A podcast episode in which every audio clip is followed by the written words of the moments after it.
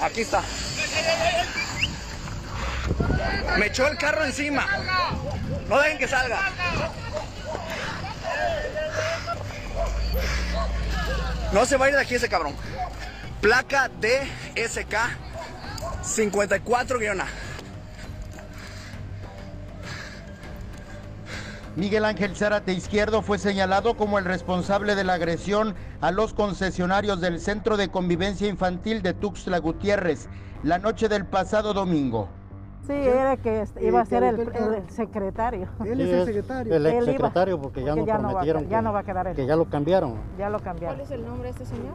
Eh, Mencionaban un nombre Gilberto el día de ayer en la transmisión. Sí, era Miguel Ángel, era Zárate Izquierdo. Zárate Izquierdo. Era el que supuestamente iba a quedar, pero Como pues, secretario anoche hizo, cometió su error de su vida, porque no valoró su trabajo. interior del Sí, vehículo, sí. arrojó a algunos concesionarios Sí, y a cómo no. otros Sí, les echó el carro encima. con alcohol, entró con cervezas Sí, ahí. tiene. ¿Venía ebrio? Está, de hecho, ahí está el sí. carro. Ajá, Ustedes lo pueden ir a ver.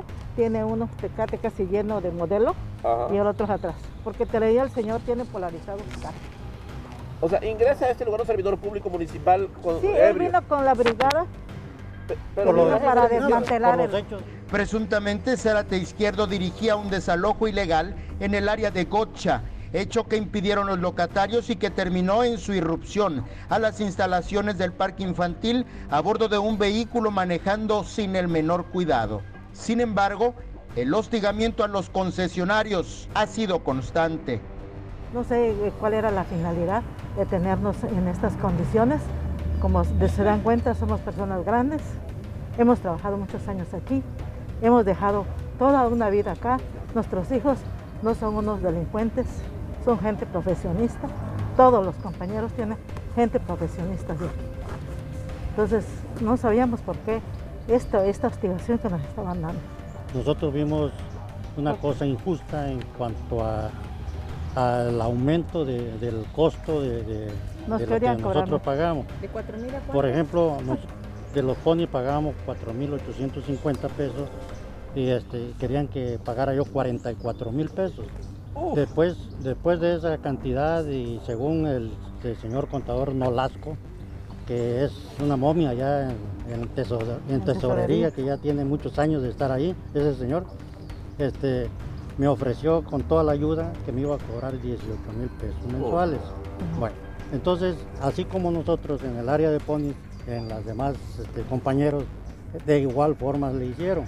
Entonces, pues no sé si realmente era con la finalidad de que nos, Corría. nos corriéramos solos, porque este, de esa manera ¿no? que no íbamos a poder pagar esas, esas cantidades que, que nos estaban pidiendo. Desde el inicio de la pandemia el parque fue cerrado y aunque Chiapas se ha mantenido en verde de acuerdo al semáforo de riesgo epidemiológico, a los concesionarios de convivencia infantil no los dejaban trabajar. Nunca les hablaron claro. La excusa para no abrir el parque era la pandemia. Ellas y ellos comenzaban a dudar si no había la tentativa de quitarlos del lugar. El 31 de mayo de este año, Alerta Chiapas entrevistó al entonces secretario de Desarrollo Social y Educación del Ayuntamiento, Cristóbal Flores López, encargado de convivencia infantil. Ni él sabía por qué no querían abrir el lugar. Ustedes van a lanzar una propuesta para abrir convivencia infantil.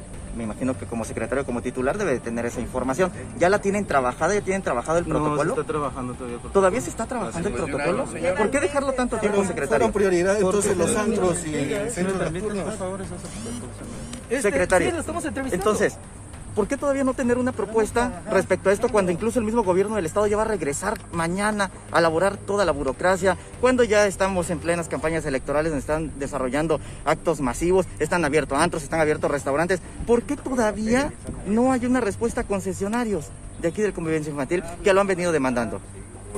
Porque no solo depende de la Secretaría de Desarrollo Social, dependen de varias dependencias, depende de Protección Civil, principalmente de la Secretaría de Salud. Entonces está trabajando Ya están una superados los temas de salud, Y los, parques, y los demás parques, ¿por qué sí están abiertos y, y precisamente convivencia no? Todos los parques. No les puedo dar información de los demás parques porque no, es un área que me. Secretario, tal parece que entonces no ha realizado ningún tipo de trabajo. ¿Es Se así? está realizando los trabajos. Luego del incidente del pasado domingo se estableció una mesa de diálogo entre el ayuntamiento y los concesionarios. Este miércoles acordaron la reparación de daños y la reapertura de convivencia infantil el próximo 22 de octubre. Con imágenes de Christopher Canter, Eric Ordóñez, Alerta Chiapas.